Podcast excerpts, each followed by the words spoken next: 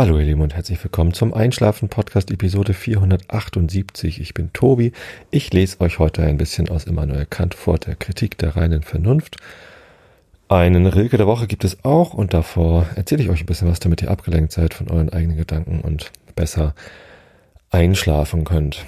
Mich haben in letzter Zeit ein paar Nachrichten erreicht mit Hinweisen darauf, dass ein bestimmtes Thema ein bisschen zu präsent ist. Was kaum verwunderlich ist, weil dieses Thema im Moment doch sehr unseren Alltag bestimmt und niemand drumherum kommt. Äh, trotzdem fand ich den Impuls gut, mal eine andere Episode zu machen und ähm, dieses äh, Wort mit C gar nicht zu benutzen. Stattdessen ähm, gibt es heute als Thema der Woche, womit ich euch ablenken will, schöne Wörter mit dem Buchstaben C. Es ist natürlich die Frage, was macht ein Wort eigentlich schön oder was macht ein Wort eigentlich angenehm? Äh, über ein Wort mit C wollen wir im Moment alle nicht sprechen, mache ich auch nicht. Ähm, aber ich habe mal geguckt nach einer Wortliste, welche Wörter gibt's denn eigentlich mit dem Buchstaben C? Jetzt habe ich hier gerade meine E-Mail gepinkt. Ähm, tut mir leid, E-Mail-Programm ist ausgemacht. Ich hoffe, das hat man jetzt nicht gehört. Oder nicht so laut. Also Wörter mit C habe ich gegoogelt und dann findet man eine Wortliste vom Leibniz Institut für deutsche Sprache.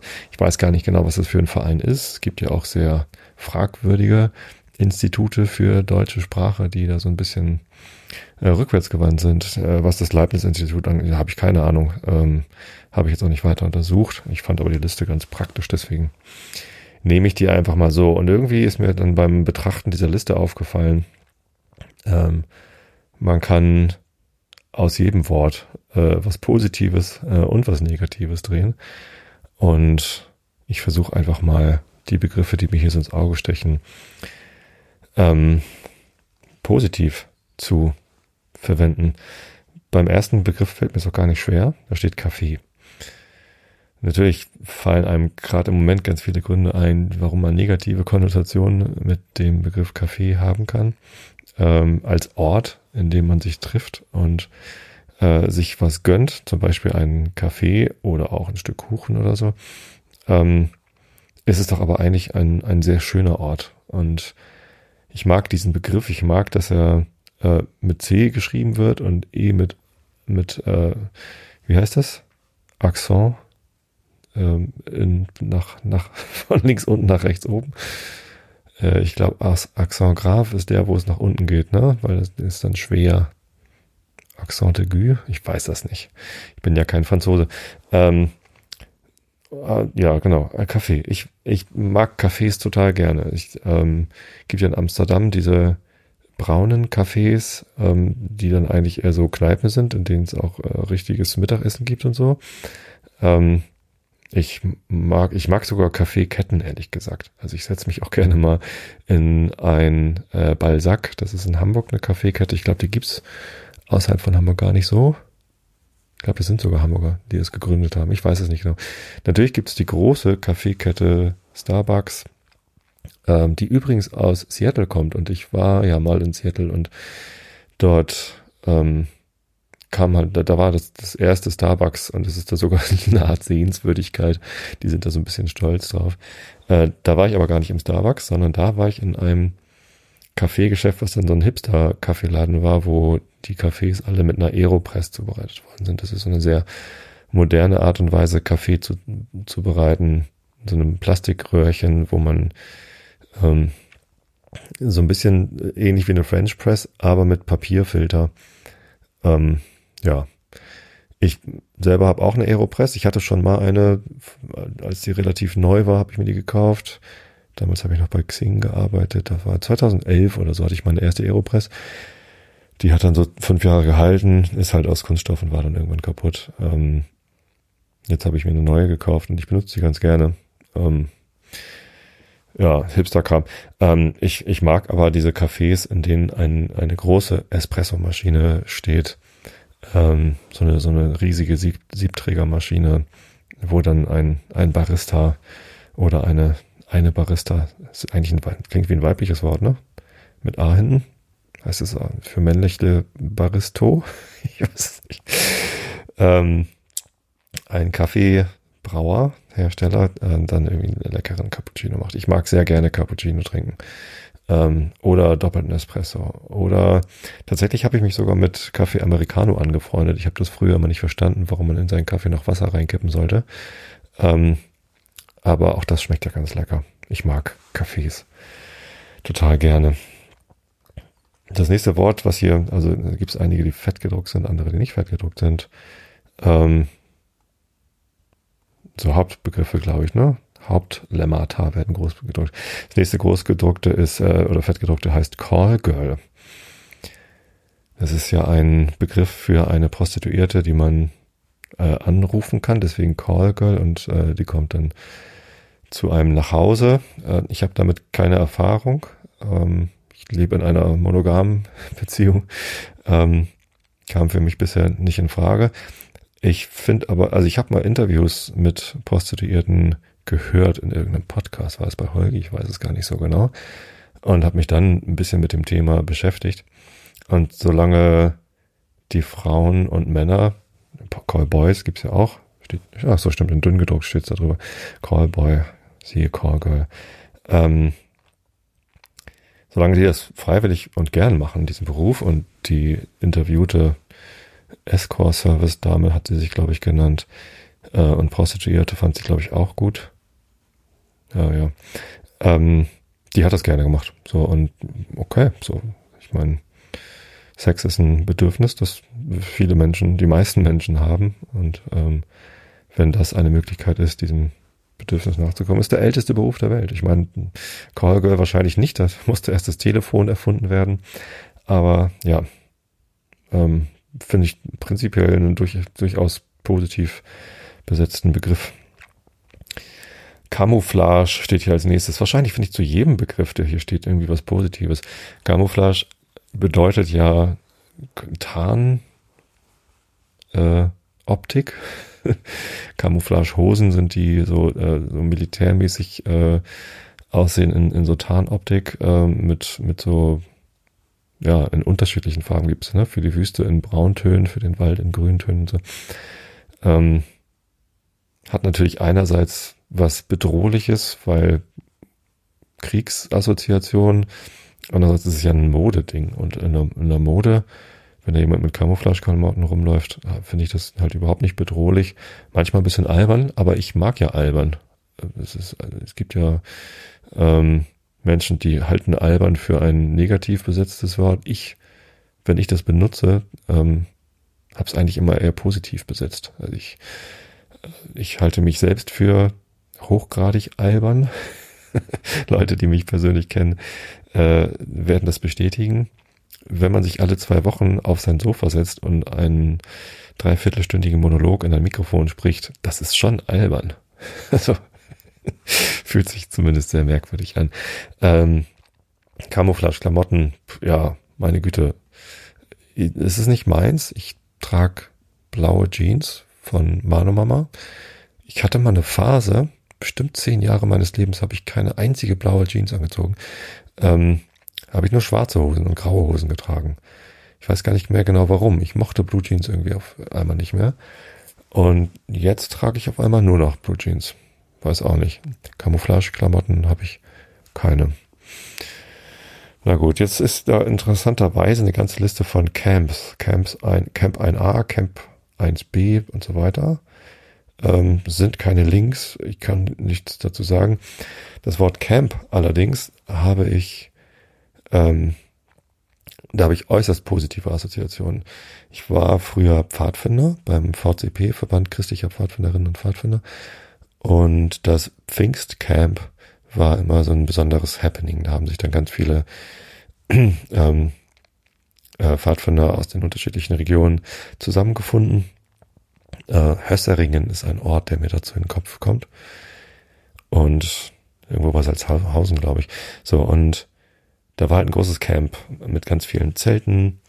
Ähm, Jurten wurden aufgebaut, kleine Koten zum drin schlafen und man konnte Feuer anzünden in diesen Zelten und ähm, das war eine sehr gemütliche und schöne Atmosphäre. Es gab sehr viele Aktionen, man konnte irgendwie was weiß ich was miteinander machen. Also es war schon, das war schon toll.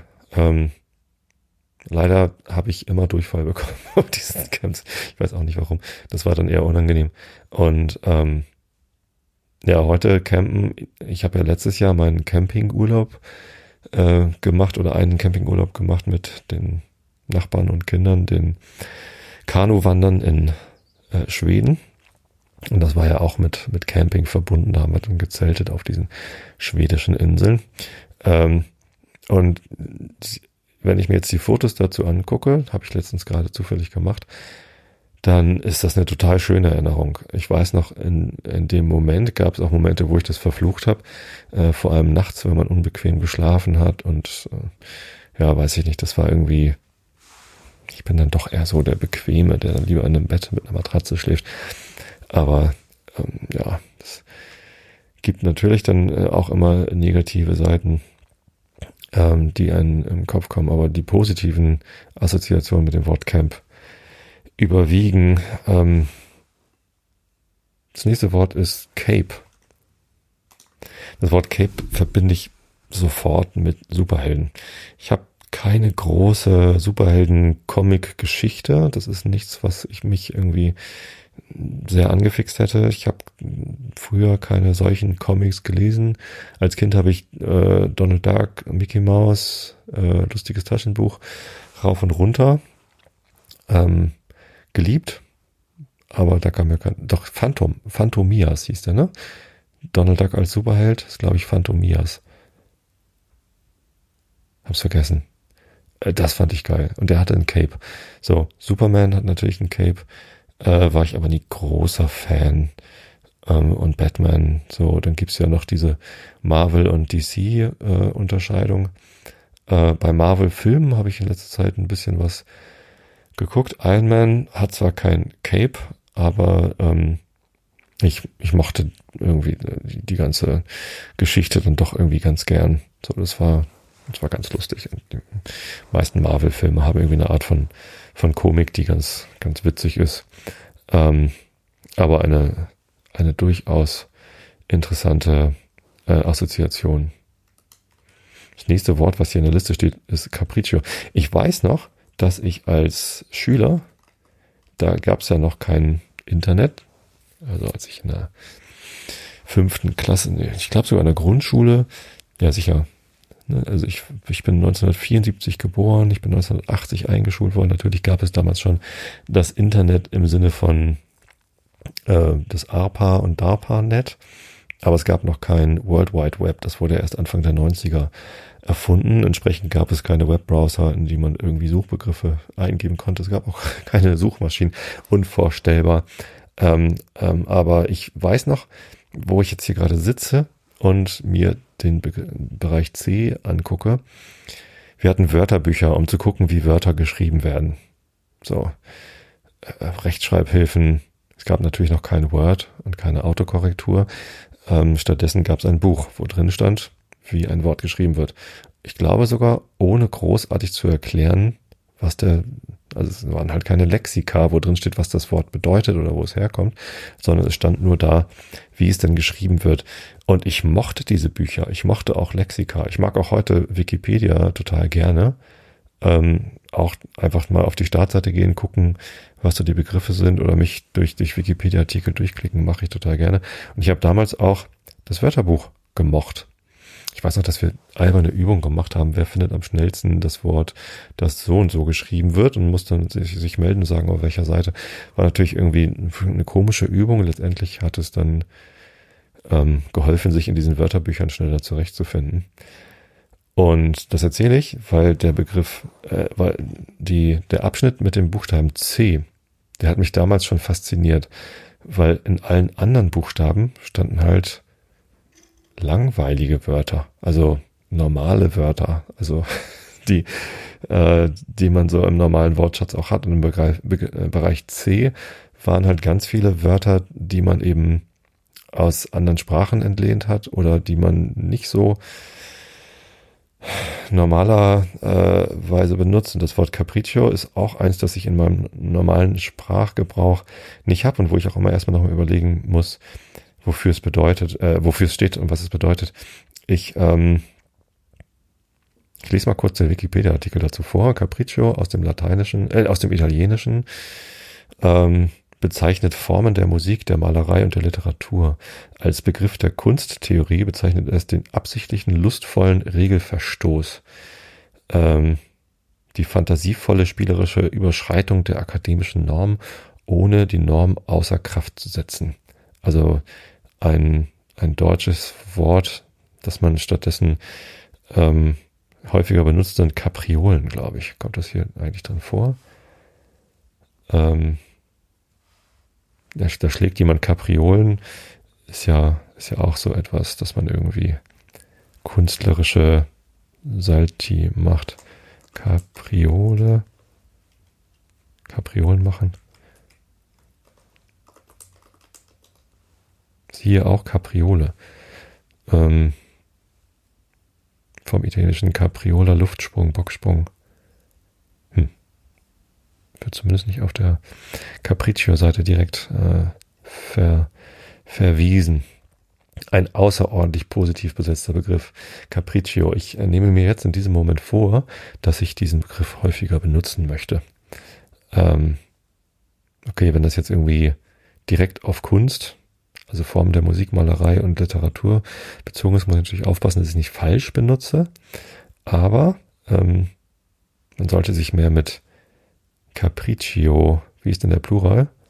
Capricci beschäftigen. Sehr schön, Capriccio. Ah, danke schön, liebes äh, Leibniz Institut für deutsche Sprache, dass du mich an diesen Begriff erinnert hast.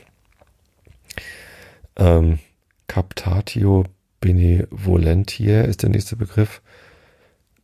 Jetzt meine Latein, ich hatte ja Latein in der Schule. Äh, Benevolenz ist Wohlwollen und Captatio hat bestimmt was mit äh, Kopf zu tun. Capio, Cap, Captus. ich weiß es nicht. Oh, es ist so lange her. Ich habe Latein äh, von der siebten bis zur elften Klasse gehabt. Nach der zehnten hatte ich das kleine Latinum. Nach der elften hatte man ein sogenanntes Latinum, nicht das große, aber irgendwie was dazwischen. Es gab nur keinerlei Verwendungszweck dafür. Also für ein Medizinstudium hätte man das große Latinum gebrauchen können. Ich weiß gar nicht, was man mit dem kleinen Latinum machen konnte. Und aus irgendeinem Grund habe ich mich entschieden, das mittlere zu machen, für das es überhaupt keinerlei Anlass gab. also, ähm, weiß ich nicht. Aber zumindest ähm, hat mir die Zeit damals doch äh, viel gebracht im Sinne von, ähm, einigermaßen mit ähm, mit äh, Fremdwörtern äh, umgehen können. Also mit Benevolenz hatte ich, glaube ich, recht. Ähm, ein Captatio benevolentiae ist ein Substantiv, das Werben um die Gunst des Publikums mit bestimmten Redewendungen. Äh, also mit Kopf hat es vielleicht doch nichts zu tun aus der Stilkunde. Hm. Da lag ich so ein bisschen daneben. Naja, ist auch nicht schlimm. Ähm, wer weiß das schon? Was, was sagt denn hier Wikipedia? Haschen nach Wohlwollen. Eine in der Antike gebräuchliche rhetorische Figur. Tatsächlich hat mich Rhetorik im Lateinunterricht äh, am ehesten noch begeistert. Also diese, diese Liste von verschiedenen rhetorischen Figuren, die wir damals gelernt haben, ähm, die, die, die fand ich irgendwie ganz, ganz cool. Ähm, hat mir viel, viel Spaß bereitet, also hat mir zumindest mehr Spaß bereitet, als irgendwelche lateinischen Texte zu lesen, um, äh, um einfach rauszufinden, was hat äh, irgendwer über die, die römischen Feldzüge damals geschrieben. Also das hat mich alles nicht so richtig interessiert. Ähm, Liste rhetorischer Stilmittel. Guck mal, hier gibt's eine Wikipedia-Liste rhetorischer Spiel, äh, Stilmittel. Ich weiß noch, dass wir damals solche Listen hatten, die waren natürlich nicht auf Wikipedia, aber ähm, geil. Das, das, ich, ich guck mal hier die Liste der rhetorischen Stilmittel mit C. Da. Captatio Benevolentia äh, bittet des Autors am Anfang an die Leser, das folgende freundlich anzunehmen. Jetzt weiß ich aber immer noch nicht, ähm, was Captatio heißt. Captatio Deutsch. Das heißt in Captatio auf Deutsch. Steht es nicht. Captatio, Latein, Deutsch Wörterbuch. Äh, greifen, jagen, haschen. Also, ach so. Ja, ja, doch. Okay. Captator, der Finger. Capture auf Englisch. Okay, gut. Ähm, nichts mit Kopf, sondern mit Fangen. Chiasmus, äh, symmetrische Überkreuzstellung von syntaktisch oder semantisch entsprechenden Satzteilen. Chiasmus, genau, den hatten wir auch in der Schule. Ich bin groß, klein bist du. Symmetrische Überkreuzstellung. Also am Anfang ist äh, die Präposition vorne, am anderen, äh, im zweiten Teil hinten. Ähm, sehr schön. Chiffre, Zeichen, dessen Inhalt rätselhaft und letztlich nicht nur vom Autor im Gesamtzusammenhang zu erfassen ist. Äh, nicht oder nur vom Autor zu erfassen ist. Stadt als Chiffre der Hoffnungslosigkeit in expressionistischen Lyrik ist ein Beispiel. Ah, wusste ich nicht, dass Stadt ein Chiffre für Hoffnungslosigkeit in der expressionistischen Lyrik ist. Interessant. Äh, Chiffren gehen meistens an mir vorbei. Verstehe ich nicht. Dann gibt es eine Syntakt, eine, äh, wie heißt das? Eine rhetorische, ein rhetorisches Stilmittel mit C. Das heißt Kri oder Chi, also C-H-R-I-E, Spruchweisheit, ein Merkspruch, eine ethische Maxime. Zum Beispiel den Freunden Gutes tun, den Feinden Böses tun. Was ist denn das für ein Merkspruch? Hm. Äh, interessant. Das, daran kann ich mich nicht erinnern. Contaminatio ist die Zusammenziehung zweier Wörter mit ähnlicher Bedeutung. Hier auch Montage. Schlache für Schlange und Drache. Also so eine Art Kofferwort. Ähm, aber nicht einfach zusammensetzen, sondern vermengen. Contaminatio ist ja wahrscheinlich heißt es äh, von kon kontaminieren, also sich gegenseitig. Ähm, oh, ich äh, rede mal über was anderes. Concessio. Die Richtigkeit eines gegnerischen Arguments wird eingestanden, allerdings durch stärkere eigene Argumente gleich wieder unwirksam gemacht. Weiß ich nicht. Also Concessio ist natürlich äh, das, das Eingestehen, äh, aber ja, ein Eingeständnis. Ähm, veraltet nach dem Griechischen auch Par Paromologie, ist eine rhetorische Figur, besonders in der antiken Gerichtsrede, äh, mit der die Richtigkeit eingestanden wird, allerdings durch stärkere Eigenargumente unwirksam gemacht wird. Hm. Beispiel, er mag sich unmoralisch verhalten haben, also man gesteht ein, dass es unmoralisch war, aber bestrafen kann man dafür nicht, ist natürlich kein Argument, sondern einfach nur eine Aussage. Hm. Ja, also manchmal finde ich es aus rhetorischer Sicht auch ganz gut, ähm, einzugestehen, dass der andere mit einem Argument recht hat. Und zwar nicht, um dem dann gleich ähm, entgegenzustellen, dass man ja ähm, selbst noch mehr Recht hat, sondern auch, um einfach auch, auch einfach einzugestehen, dass die andere Seite durchaus valide Argumente hat. Das ist manchmal sehr hilfreich, wenn man wirklich äh, und nicht irgendwie um um dann mit stärkeren Argumenten zu kommen, sondern wirklich eingesteht, der andere hat da ein gutes Argument. Nicht um gleich aufzugeben und alles zuzugestehen, sondern einfach um, um klar zu machen, nee, ich nehme das wirklich ernst, was du sagst. Ich äh, wertschätze deine Argumente und gestehe ein, das hier ist ein valides Argument. Ja. Gleich wieder unwirksam machen, finde ich, finde ich keine gute äh, Verwendung für dieses rhetorische. So, Constructo ad sensum. Eine syntaktische Konstruktion, die formal gegen die Regeln grammatischer Kongruenz verstößt, aber sinngemäß korrekt ist. Er liebte das Mädchen und wollte sie heiraten. Formal richtig wäre und wollte es heiraten. Ach so, okay. Formal gegen die Regeln verstößt. Mehr als ein Drittel der Beschäftigten legten ihre Arbeit nieder, formal richtig wäre, legte. Darüber habe ich mir tatsächlich schon öfter nach, äh, nachgedacht, wie, wie das eigentlich syntaktisch richtig wäre. Ähm, und fand das syntaktisch Richtige immer klang so hölzern oder falsch. Dass das aber eine, ein, ein rhetorisches Mittel ist, habe ich gar nicht gewusst. Contradictio in adjecto ist ein Spezialfall des Oxymorons, widersprüchliche Kombination von Adjektiv und Substantiv. Ähm, Also ein fünfeckiger Kreis ist hier das Beispiel. Contradictio, der Widerspruch in adjecto. Wofür steht jetzt adjecto? Ähm, also im Adjektiv äh, direkt angestellt das äh, Wie-Wort. Conversio, Wiederkehr eines Wortes am Satzende. Er hatte am Ende nur noch Schmerzen, nur Schmerzen, äh, ist hier das Beispiel in der Wikipedia. Ja, könnte man natürlich auch, er hatte am Ende nur noch Spaß, nur Spaß sagen, um den Sinn dieser Sendung nicht äh, zu gefährden. Und Correctio, Verbesserung, Korrektur. Es war ein Erfolg, was sage ich, ein Triumph. Ähm, ist ja keine Korrektur, sondern eine, eine Steigerung, eine vorgetäuschte Korrektur. Hm, eine gesteigerte Korrektur. Interessant. Selbstberichtigt. Naja. Ähm, so viel, das waren jetzt alle rhetorischen Stilmittel mit C. Also schön abgeschwiffen hier vom Captatio Benevolentia. Mal gucken. Wir gehen mal zurück ähm, zur Liste der ähm, Begriffe. Karawan. Karawan ist ja so eine Art ähm, Bus. Also ist, ist, ist das nicht ein anderes Wort für ähm, nicht hier Reisebus, sondern wie heißt denn das? Äh, so Campingauto? Caravan, also so ein, wie heißt denn das? Ein Wohnmobil. Oder? Ja. Also sind wir wieder beim Thema Camping.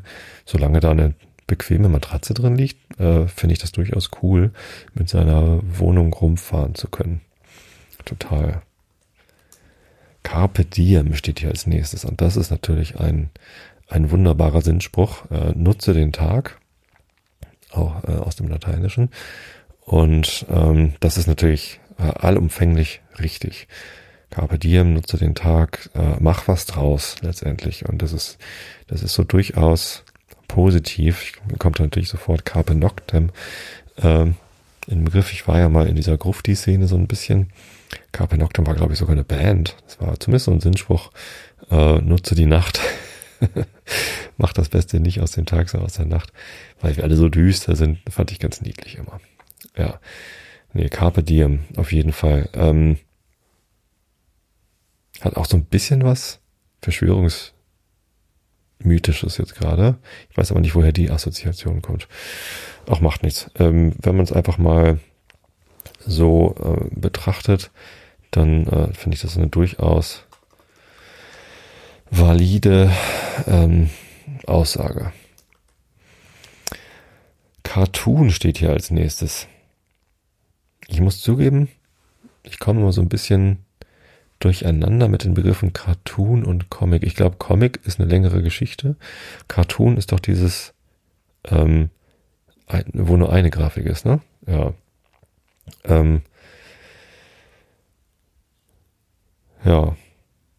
Kommt auch aus dem französischen Karton, also Pappe, weil sie angeblich ursprünglich auf Karton gezeichnet worden sind. Ja, es ist, das sind diese äh, einen Bilder, äh, Single Frames, keine Ahnung. Ähm, mag ich absolut positiv besetzt. Ähm, besser sogar als Comic, weil äh, ein Comicbuch, da muss man sich ja Zeit für nehmen und das ist halt wie ein Buch lesen dann. Ein Cartoon gucke ich mir eins an und ähm, bin dann entweder glücklich oder nicht und kann mich selber entscheiden, ob ich das nächste Mal gucke. Mein Lieblingscartoon ist natürlich von Joscha Sauer, nicht lustig. Ähm, den habe ich äh, schon zu meiner Zeit an der Uni kennengelernt. Anfang der 2000er, vielleicht sogar schon in den 90er. Ich weiß gar nicht, wann der angefangen hat.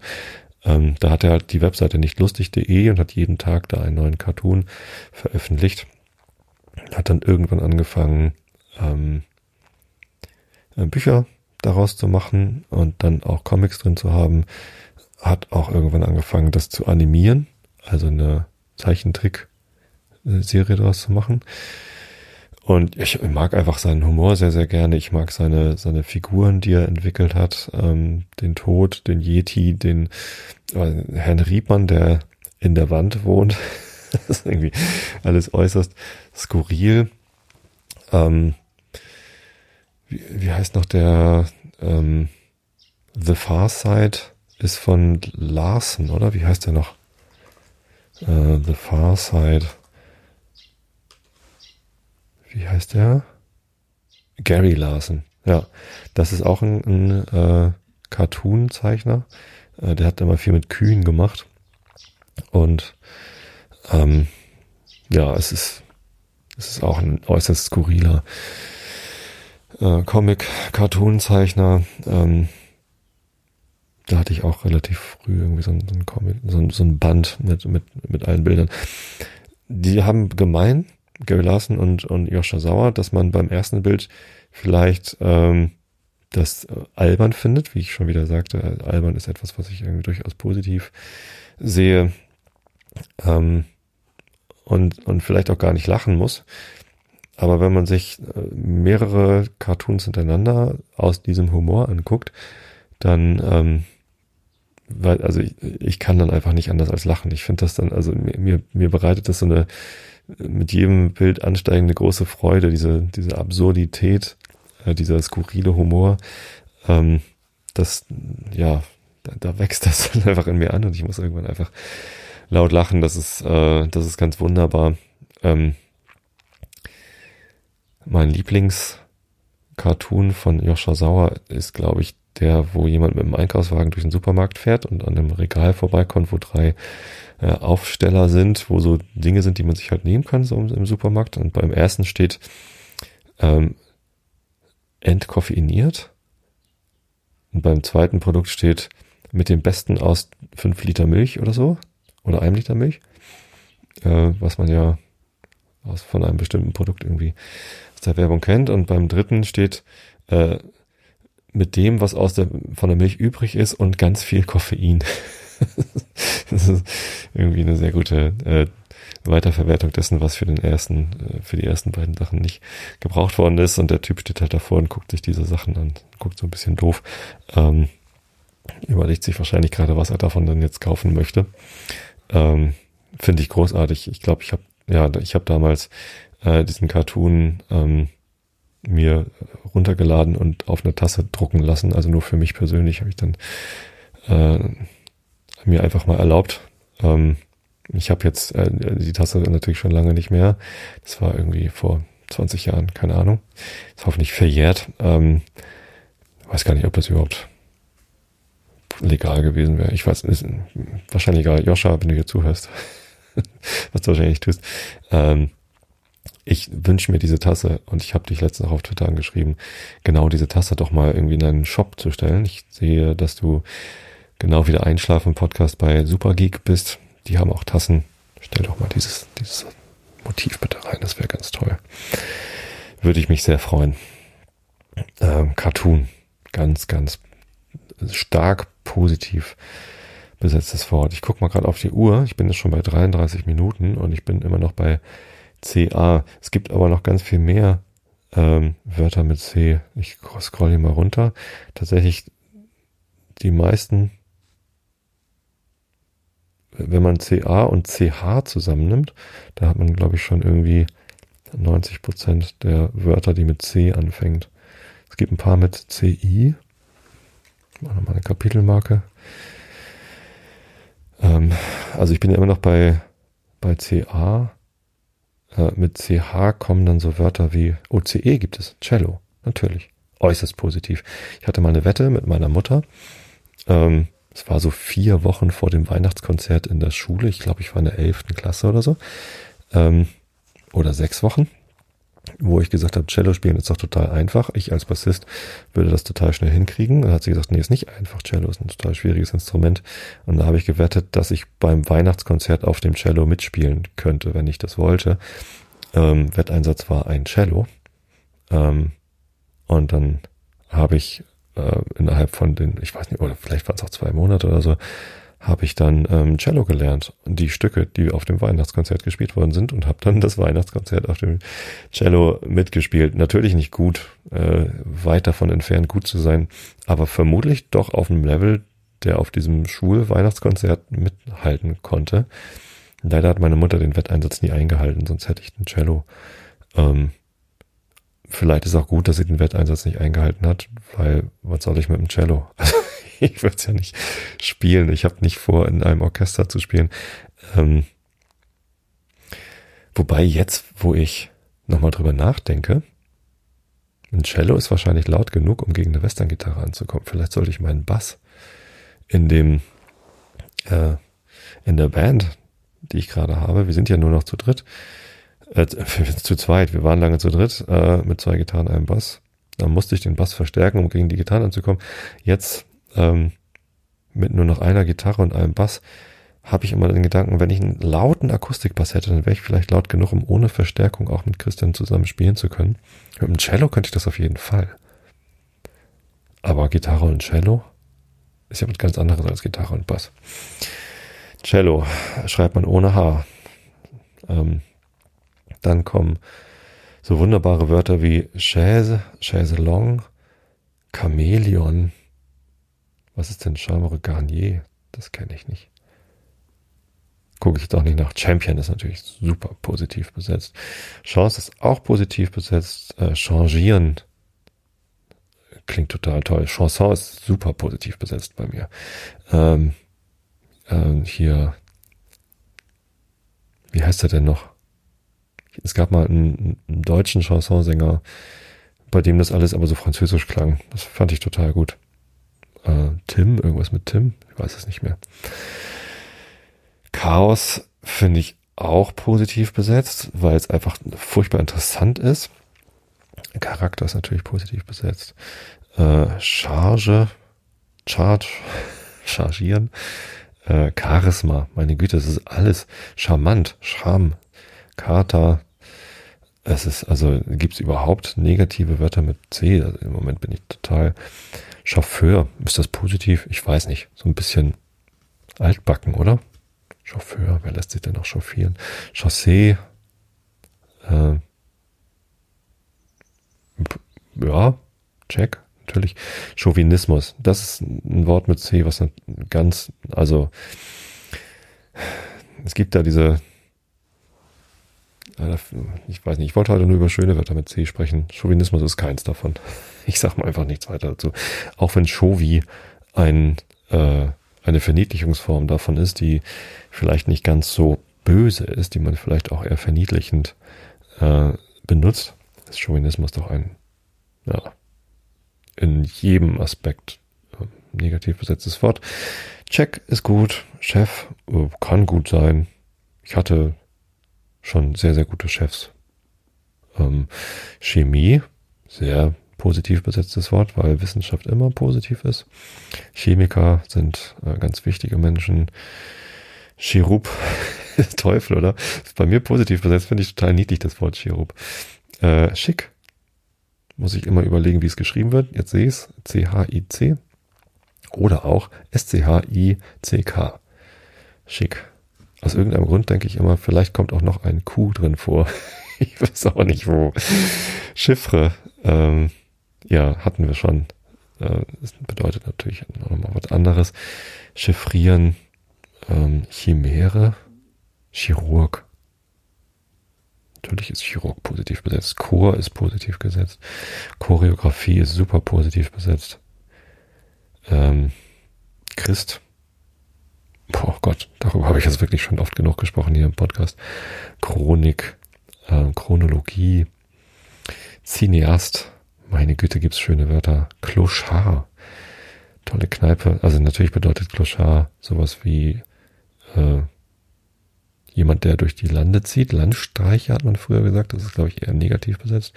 Aber Clochard ist dann ja wieder so der französische Begriff von frei lebenden Menschen. Ähm, und auf dem Kiez in Hamburg gibt's natürlich den Clochard, die Kneipe. Ähm, Clown weiß ich auch, dass es bei einigen Leuten negativ besetzt ist, weil sie Angst vor Clowns haben. Ich finde Clowns total positiv besetzt. Übrigens auch als Schimpfwort, ey du Clown, ähm, finde ich häufig angemessen und, und nicht so beleidigend wie andere Schimpfwörter. Clue, Cocktail, äh, Collage, Comeback, Comic, ähm, Computer. Hallo Computer. Ach, wunderbar. Was gibt's für schöne Wörter mit C? Ähm, Contenance. vielleicht sogar ein sehr wichtiges Wort. Cool ist auch ein sehr schönes Wort mit C. Corpus delicti. Couch. Ach komm, Couch. Vielleicht gewinnt einfach Couch. Ist Couch vielleicht das schönste Wort mit C? Ich lieg gerade drauf. Ich stehe drauf. Also im Moment nicht liege ich halt, aber es ist, es ist ganz, ganz wundervoll. Ähm, Coupon, Pff, weiß nicht. Courage, ja. Cousin, absolut positiv besetzt. Ähm, Crash, hm, Crash Test Dummies, positiv besetzt. Ganz klar. Creme, klar. Äh, Crescendo in der Musik, wunderbar. Crew, Cup, Curriculum und Cutter. Ähm, das letzte Wort ist Cutter. Ja, ihr merkt schon, ich bin ein großer Fan vom Buchstaben C. Es gibt wirklich viele tolle, positiv besetzte Wörter und sie sind auch alle so interessant, weil, weil halt wirklich viele davon ähm, eben nicht aus dem äh, deutschsprachigen kommen. Und das macht sie äh, irgendwie halt spannend, besonders, bereichernd. Ich find's toll. Ja.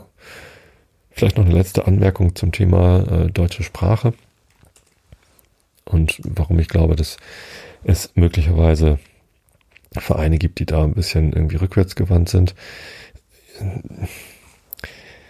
Ich finde Sprache, nein, nicht ich finde, sondern ich ähm, glaube, kann ich sagen, ich weiß, nee, dafür habe ich mich zu wenig damit beschäftigt. Ich glaube, Sprache ist immer lebendig. Sprache entwickelt sich immer weiter. Es gibt ja jedes Jahr die Liste der neuen Wörter oder alle zwei Jahre, die der Duden neu aufnimmt. Da haben wir auch Esel und Teddy letztens wunderbare, zwei wunderbare Episoden dazu gemacht und Wörter, die gestrichen werden. Das ist also ganz normal, dass Sprache sich entwickelt, sowohl in den Wörtern als auch in der Grammatik. Ähm, und das passiert einfach dadurch, dass Menschen Sprache benutzen und Sprache sich dadurch weiterentwickelt, dass unterschiedliche Leute sie unterschiedlich benutzen. Vielleicht durch Fehler, bewusst oder unbewusst, also Abweichungen, ne? nicht Fehler, sondern Abweichungen. Ähm, und einige dieser Abweichungen setzen sich durch und werden normal. Das ist, ähm, das ist ein ganz normaler und, äh, und wunderbarer Prozess. Und gerade die Integration die, nicht die Integration, sondern die Inklusion von ähm, fremdsprachigen Begriffen in die deutsche Sprache äh, gefällt mir ganz gut. Also ich finde dieses für alles einen deutschen Begriff haben zu müssen ähm, eher sperrig und weiß nicht. Ich sage zwar manchmal Rechner, aber das Wort Computer, das nun mal aus dem Englischen kommt, ist doch ist doch auch gut. Also es gibt doch gar keinen Grund, äh, dieses Wort nicht zu benutzen. Ähm,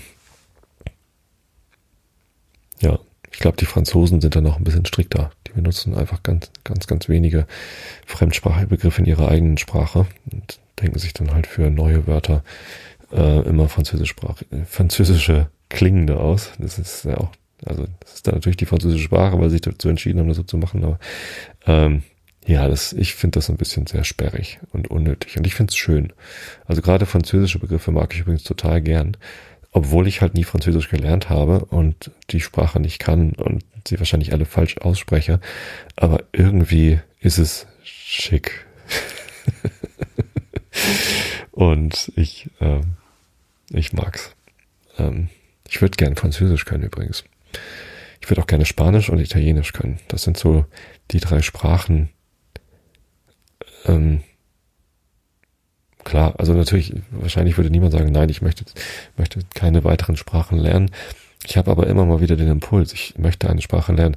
Natürlich würde ich auch gerne Chinesisch können und Japanisch, logisch. Ähm, aber diese Sprachen zu lernen, habe ich halt wenig Impuls.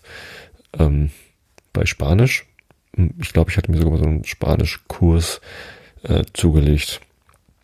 Und so oft wie ich im Moment in Kalifornien bin, wo ja auch viele spanisch sprechende Menschen sind, eben aus Mexiko dann, ähm, wäre es wahrscheinlich im Moment auch ganz praktisch, Spanisch zu können für mich.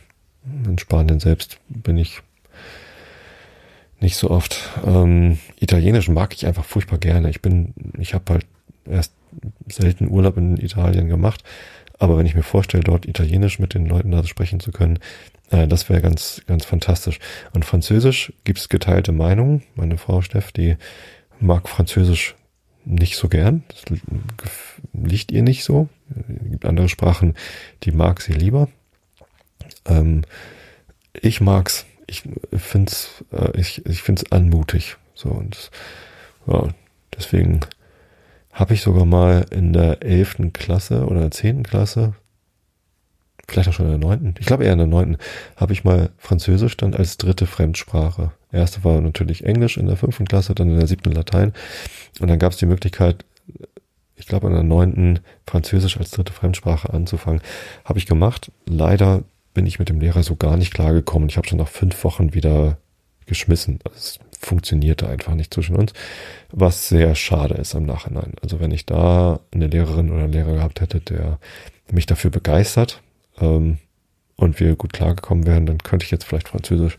Und das bereue ich doch ein bisschen, dass ich das damals äh, nicht gemacht habe, dass es zwischen uns nicht geklappt hat. Das liegt ja immer an beiden Seiten, wenn es zwischen zwei Menschen äh, nicht klappt. Äh, und ich gestehe sehr gerne ein, dass ich damals kein leichter Charakter war. Wieder ein schönes Wort mit C.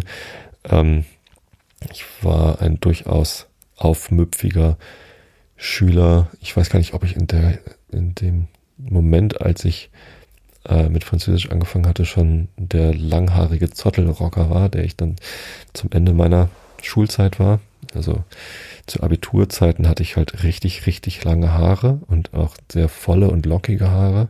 Da waren sehr viele Mädels neidisch auf meine Haarpracht. ähm, und ja, ich war halt Rocker und habe irgendwie zu Judas Priest meine Mähne hin und her geworfen.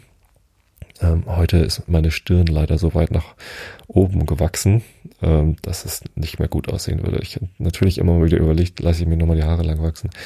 Mittlerweile geht's nicht mehr. Das äh, sehe doch sehr albern aus. Und ja, ich mag albern, aber ich muss auch nicht alles alberne mitmachen. Ähm, tja, äh, also natürlich habe ich mit meiner Attitüde damals als Rocker, als Alternativer ähm, und ja, habe ich, bin ich damals beim Etablissement, es ist zwar ein Wort mit E, aber auch ein sehr schönes, auch hochaktuell. Ähm, damals gehörte ich natürlich nicht zum Etablissement, weil ich, weil ich einfach jung war und Kinder gehören da nie dazu. Man kann zwar Kind des Etablissements sein und die äh, Vorteile daraus dann schon äh, genießen. Ich hatte damals allerdings nicht den Eindruck, dass das bei mir so wäre, obwohl es wahrscheinlich natürlich so ist. Also wenn ich meine Situation damals mit der Situation anderer Jugendlicher vergleiche, die ich jetzt sehen kann, die ich damals vielleicht einfach nicht sehen konnte, dann weiß ich natürlich, wie privilegiert meine Jugend war, äh, ohne Frage. Also ich bin nicht in Armut aufgewachsen, ich bin nicht im Krieg aufgewachsen, ich hatte ein Dach über dem Kopf, wir hatten sogar ein Einfamilienhaus. Ähm, meine Eltern sind beide mit sehr wenigen Privilegien aufgewachsen und haben sich sehr viel erarbeitet. Ähm, mein Vater ist äh, Kriegsflüchtling, hat mit 14 unter Tage gearbeitet, um die Familie mitzuernähren, äh, eine Ausbildung gemacht und während seines Berufs an der Abendschule sein Abitur nachgeholt, äh, sein Diplom in Volkswirtschaft gemacht, alles nebenbei äh, und ähm, hat sich dann ein, ein ja, vergleichsweise komfortables Leben erarbeitet, was wahrscheinlich auch nur in Deutschland ging. Insofern war er wahrscheinlich auch privilegiert, weil er halt in Deutschland gelebt hat. Ähm, ja, definitiv. So, ähm, trotzdem habe ich es damals natürlich nicht als Privileg wahrgenommen, sondern mich als nicht Teil des Etablissements gefühlt, sondern eher als Punk. Punk ist auch ein schönes Wort. Ähm, für mich außerordentlich positiv besetzt. Und auch wenn ich heute weiß, dass ich natürlich äh, nie wirklich zur Punk-Szene gezählt habe. Ähm, ich hatte einmal ganz kurz, als, als ich meine äh, Haare irgendwann abgeschnitten hatte, vielleicht mit 25 oder so, 22, 25, irgendwann um die Dreh, hatte ich mal eine ganz kurze Zeit lang grüne Haare. Aber auch da war ich natürlich nicht Punk, sondern habe in einer äh, schicken Wohnung in Hamburg gelebt und studiert. und kann man natürlich als Punk auch studieren und in einer schicken Wohnung wohnen. Von meiner Einstellung her war ich, glaube ich, habe ich viele Punk-Elemente auch immer noch in mir. Vielleicht kokettiere ich deshalb ganz gerne damit. Aber wenn ich ganz ehrlich zu mir bin, äh, lebe ich im Moment kein Punk-Leben, sondern eher ein äußerst spießiges Leben. Was ich übrigens auch sehr genieße und spießig ist für mich auch kein negativ besetztes Wort mehr. das war's. Als ich, äh, als ich mit meinem Französischlehrer nicht klargekommen bin, war spießig, glaube ich, noch ein sehr negativ besetztes Wort für mich. Ähm, äh, äh, nee, nicht glaube ich, sondern weiß ich. Ich kann mich dran erinnern, dass ich auf gar keinen Fall jemals Spießer werden wollte. Ähm, jetzt, wo ich es bin, aus meiner damaligen Sicht, muss ich sagen, ach, ist doch ganz nett. Hat durchaus Vorteile und ähm, was ich damals alles verdammt habe am Spießertum, ähm, da habe ich heute einen ganz anderen Blick drauf, sehr viel mehr Verständnis dafür. Ja, kann man das gleichzeitig Punk und Spießer sein und Verständnis für beides haben? Ich glaube, dass es eine ziemlich starke Einbildung meinerseits ist. Sei es drum. Ähm, Einbildung ist auch eine Bildung. Nein, ich ähm, schlag hier einfach mal, ohne mich weiter zu verzetteln, Rainer Maria Rilke auf. Ähm, wir sind immer noch im Stundenbuch. Wir sind bei ähm, Location 1388, 21 Prozent der gesammelten Gedichte in einem Band. Was ist das da? Was passiert, wenn ich da klicke? Egal. Und ich lese jetzt einfach weiter. Habe ich eine Kapitelmarke gesetzt? Nee. Du bist der leiseste, heimatlose, der nicht mehr einging in die Welt, zu groß und schwer, zu jeglichem Bedarfe. Du heulst im Sturm. Du bist wie eine Harfe, an welcher jeder Spielende zerschellt. Du, der du weißt und dessen weites Wissen aus Armut ist und Armutsüberfluss, mach, dass die Armen nicht mehr fortgeschmissen und eingetreten werden in Verdruss. Die anderen Menschen sind wie ausgerissen, sie aber stehen wie eine Blumenart aus Wurzeln auf und duften wie Melissen, und ihre Blätter sind gezackt und zart. Zart wird nicht mit C geschrieben, sondern mit Z. Was auch nicht mit C geschrieben wird, sondern mit K, es sei denn, man ist im englischsprachigen Bereich und sehr unflätig, ist Kant. Immanuel Kant, Kritik der reinen Vernunft. Wir sind in der transzendentalen Dialektik ähm, von der Endabsicht der natürlichen Dialektik auf Seite B 718. Augen zu und zugehört. Gehen wir aber von dieser Restriktion der Idee auf den bloß regulativen Gebrauch ab, so wird die Vernunft auf so mancherlei Weise irregeführt, indem sie als denn den Boden der Erfahrung, der doch die Merkzeichen ihres Ganges enthalten muss, verlässt und sich über denselben zu dem Unbegreiflichen und Unerforschlichen hinwagt, über dessen Höhe sie notwendig schlicht, äh, schwindlicht wird, weil sie sich aus dem Schwindlicht. Ach. Wo wir gerade so viel über Wörter gesprochen haben. Hier steht Schwindlicht. Ähm, und mir dünkt gerade, dass das äh, der, der damalig gebräuchliche Wort für schwindelig ist. Also heute würde ich schwindelig sagen. Ähm, wenn das von Schwindelicht kommt und einem, das bedeutet, dass man äh, das Licht, das Licht schwindet, habe ich jetzt das Wort schwindelig verstanden. habe ich vorher nie. Interessant. Muss ich unbedingt später mal nachforschen. Ähm, über dessen Höhe sie notwendig schwindlicht wird, weil sie sich aus dem Standpunkt desselben von allem mit der Erfahrung stimmigen Gebrauch gänzlich abgeschnitten sieht. Der erste Fehler, der daraus entspringt, dass man die Idee eines höchsten Wesens nicht bloß regulativ, sondern welches der Natur einer Idee zuwider ist, konstitutiv braucht, ist die faule Vernunft. Ignava ratio. Man kann jeden Grundsatz so nennen, welcher macht, dass man seine Naturuntersuchung, wo es auch sei, für schlechthin vollendet ansieht und die Vernunft ähm, sich also zur Ruhe begibt, als ob sie ihr Geschäfte völlig ausgerichtet habe. Hier gibt es noch eine Fußnote zum Ignavaratio äh, vor dem letzten Satz, muss ich natürlich nicht vorher vorlesen müssen. Die Fußnote, sie, so nannten die alten Dialektiker einen Trugschluss, der so lautete, wenn es dein Schicksal mit sich bringt, du sollst von dieser Krankheit genesen, so wird es geschehen, du magst einen Arzt brauchen oder nicht. Cicero sagt, dass diese Art zu schließen ihren Namen daher habe, dass, wenn man ihr folgt, gar kein Gebrauch der Vernunft im Leben übrig bleibe. Dieses ist die Ursache, warum ich das sophistische Argument der reinen Vernunft mit demselben Namen belege. Ignava ratio. Faule Vernunft. Aha. Ja. Das ist ein, das ist ein sehr schöner Begriff eigentlich. Ähm, gut, Fußnote Ende, weiter im Text. Daher selbst die psychologische Idee, wenn sie als ein konstitutives, konstitutives Prinzip für die Erklärung der Erscheinung unserer Seele und hernach gar zur Erweiterung unserer Erkenntnis dieses Subjekts noch über alle Erfahrung hinaus, ihren Zustand nach dem Tode gebraucht wird, es der Vernunft zwar sehr bequem macht, aber auch allen Naturgebrauch des derselben äh, nach der Leitung der Erfahrung ganz verdirbt und zugrunde richtet. So erklärt der dogmatische Spiritualist die durch allen Wechsel der Zustände unverändert bestehende Einheit der Person aus der Einheit der denkenden Substanz, die er in dem Ich unmittelbar wahrzunehmen glaubt.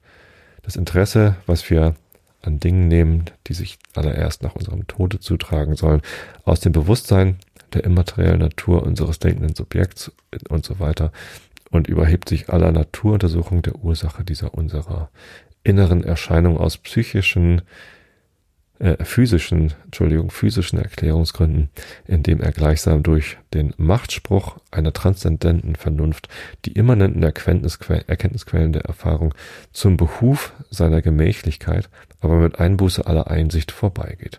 Noch deutlicher fällt diese nachteilige Folge bei der, bei dem Dogmatism unserer Idee von einer höchsten Intelligenz und dem darauf fälschlich gegründeten theologischen System der Natur, Physikotheologie in die Augen.